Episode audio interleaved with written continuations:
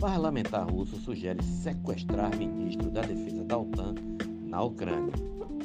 Um parlamentar russo sugeriu o sequestro de um ministro da Defesa da Aliança Militar Ocidental, Organização do Tratado do Atlântico Norte, OTAN, na Ucrânia e levá-lo a Moscou para ser interrogado sobre quais ordens o Ocidente tem dado a Kiev. Oleg Morozov eleito pela primeira vez para o parlamento russo em 1993 e membro do partido governista Rússia Unida, disse que o fornecimento de armas ocidentais à Ucrânia representava uma ameaça direta à Rússia e poderia exigir que Moscou revisasse seus objetivos militares. Sabe, talvez seja uma trama fantástica que eu tenha elaborado.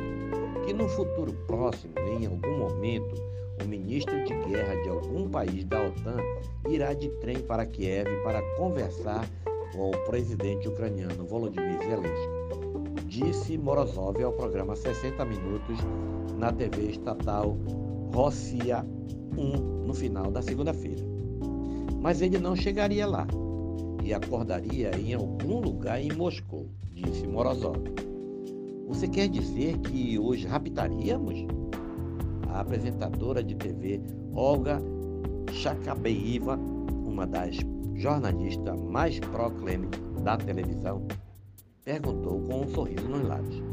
Sim, e então resolveríamos quem deu qual ordem para quê, quem é responsável pelo que exatamente, disse Morozov. Não é um quadro tão mítico. Há novas regras no mundo agora, que todos aqueles ministros de guerra reunidos Kiev pensem um pouco sobre como seria acordar em Moscou. Nem Morozov, nem Shabekiva foram encontrados para comentar.